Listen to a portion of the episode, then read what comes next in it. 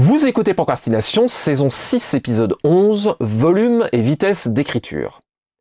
Un podcast sur l'écriture en 15 minutes. Parce que vous avez autre chose à faire et qu'on n'a pas la science incluse. Avec les voix de Mélanie Fazi, Estelle Fay et Lionel.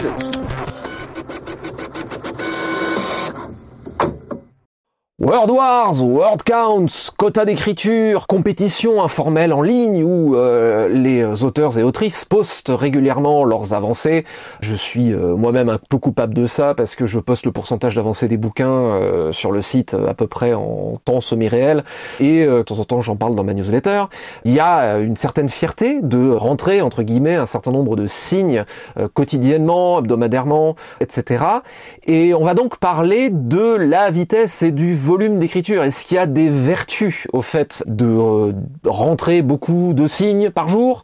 Quel est l'effet éventuellement de euh, cette petite compétition informelle? Est-ce que c'est une émulation ou est-ce qu'au contraire c'est délétère? Alors, il n'y a pas de valeur euh, absolue comme d'habitude, mais que peut-on dire sur la vitesse d'écriture? Faudrait-il, vaudrait-il mieux écrire vite ou écrire lentement? Et qu'est-ce que vous pensez finalement de cette espèce de compétition slash émulation informelle du word count. Alors oui, que je rappelle, les word wars, c'est un terme qui est originaire du nanovrimo, si je ne me trompe pas, qui consiste à rassembler auteurs et autrices dans une chatroom ou euh, et d'essayer d'écrire le plus possible et en gros de se tirer la bourre pour sortir le maximum de signes dans un temps donné. Qu'est-ce que vous pensez de ce genre de pratique? Euh, bah, je vais commencer direct euh, par faire la contrariante, c'est que personnellement j'ai toujours eu du mal avec ça. Euh, c'est-à-dire que c'est y a un mode de fonctionnement qui effectivement peut avoir un effet d'émulation chez certains auteurs et j'en connais qui adorent ça, qui effectivement ont besoin de cette compétition pour fonctionner, pour euh, pour s'entraider à avancer. Par contre, il y a beaucoup d'auteurs et j'en fais partie pour qui ce type de fonctionnement ne marche pas, n'est pas naturel.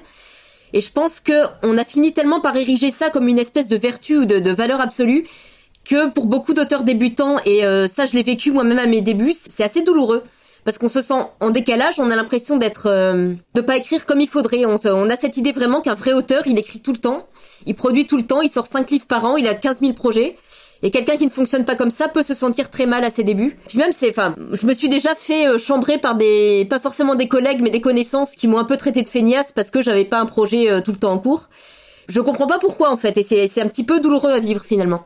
Donc ça peut être un effet d'émulation pour certains auteurs, mais je pense que j'en reviens à ce conseil souvent donné, c'est il faut connaître avant tout son propre fonctionnement. Il n'y a pas de méthode absolue pour pour tout le monde et celle-ci fonctionne pour certains, fonctionne pas pour d'autres. Et ériger ça comme une espèce de, vertu absolue, pour moi, c'est assez dangereux finalement. Moi, j'ajouterais deux choses, disons. Euh, c'est euh, de toute manière à la base tous les absolus en écriture, euh, donc j'y crois pas. On est d'accord. Sauf peut-être le show on avait vu, voilà.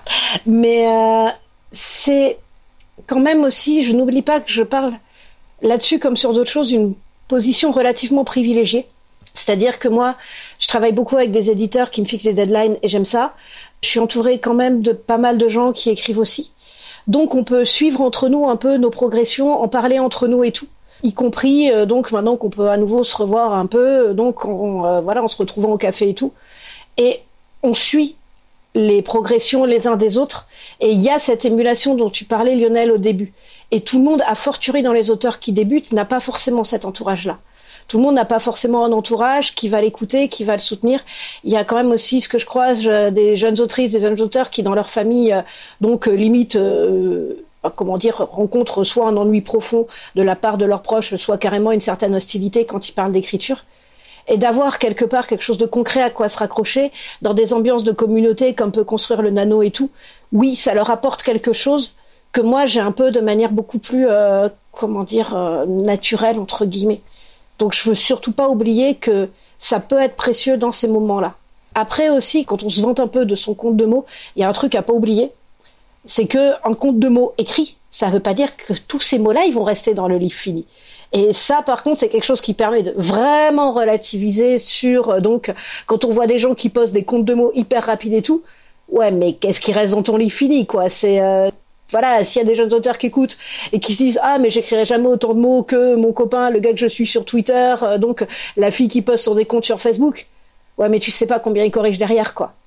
Et les moments où j'ai eu, euh, je me souviens notamment, euh, donc mon plus gros roman pour l'instant, c'est Les Révoltés de Bohème. Et j'ai jamais écrit autant de mots que quand j'ai écrit Les Révoltés de Bohème, même si moi je compte pas. pendant l'écriture, je veux dire.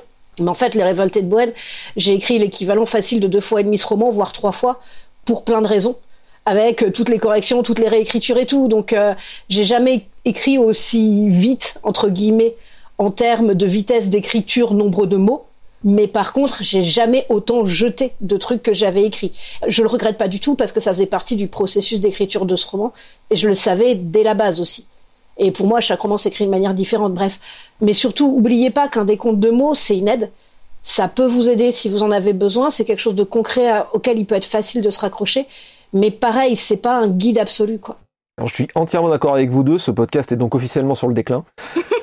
Je, je, je, déteste les World Wars, ne serait-ce que parce que je suis un diesel et que donc je monte en puissance constamment au fur et à mesure de la journée. C'est-à-dire que ma vitesse horaire d'écriture à la fin de la journée, c'est pas du tout celle du début, parce qu'il faut se remettre dedans. Effectivement, cet aspect culpabilité de ah mais je suis pas assez rapide, je suis pas un ou une vraie pro ou je le serai jamais. Effectivement, ça veut rien dire parce qu'il y a tellement de choses qui viennent influencer le décompte. Alors tiens d'ailleurs, on parle de décompte en mots parce qu'on parlait de World Wars, etc.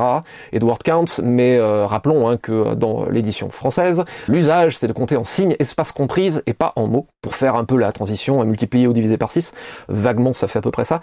Donc ouais, je suis vraiment pas fan de l'aspect culpabilité. De toute façon, je suis jamais fan de tout ce qui paralyse, hein, de manière générale. Il y a, comme tu dis euh, tout à fait justement, euh, Estelle, il y a l'aspect qualité euh, du truc. Et puis surtout, tout ça est extrêmement variable en fonction de plein de trucs. Je veux dire, la vitesse d'écriture va dépendre de la complexité du projet. Ça va dépendre aussi de ce qu'on est en train d'écrire en ce moment-là, en fonction de l'affinité plus ou moins grande avec les thèmes qu'on développe, plus ou moins difficile, etc.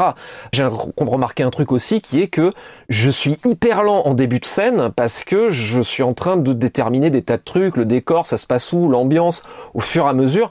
Et puis bah euh, je prends un certain élan et la fin de la scène va beaucoup plus vite. C'est pareil sur un bouquin. Au début, on est en train de capter un peu où les trucs vont et vers la fin, je vais hyper vite. Et puis surtout qu'en plus, je sens l'appel d'air de la fin et que va y avoir la joie de sortir tous mes lapins du chapeau et de conclure à la fin. Euh, aussi le fait que si en architecture, si on est en train de cerner un peu où vont les pièces dans une scène, dans une partie de bouquin, bah c'est du boulot quoi. C'est vraiment du boulot à part entière et moi je sais que j'ai vraiment besoin de ça avant d'écrire.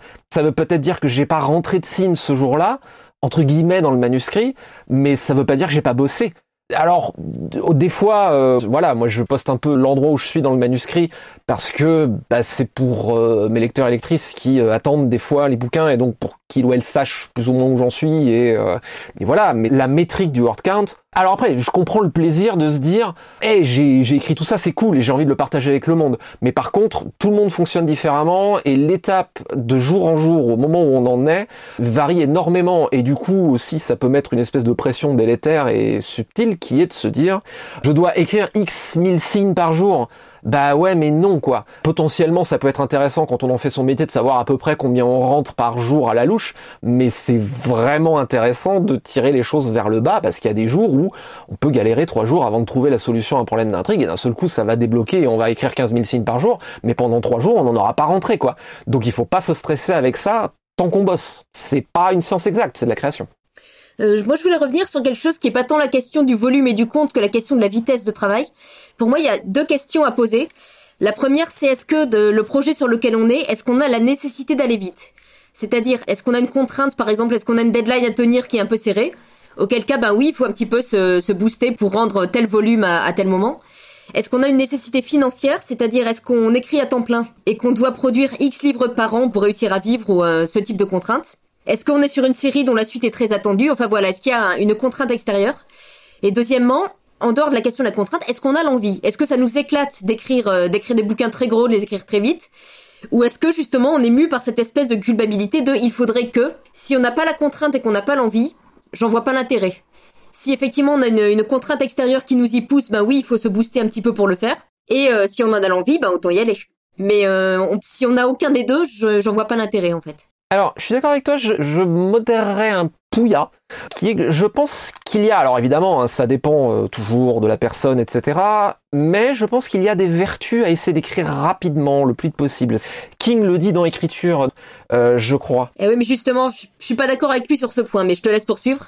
Après, euh, évidemment, hein, ça fonctionne différemment pour tout le monde, mais je vois la vertu à écrire rapidement qui est que ça coupe l'éditeur interne. Par exemple, moi je sais que essayer de me pousser à écrire vite, ça me permet d'éviter de malaxer chaque phrase et de me remettre en question à chaque mot. Ça coupe un peu l'éditeur interne, ça force à avancer. Pratchett disait le premier jet ne sert qu'à s'expliquer l'histoire.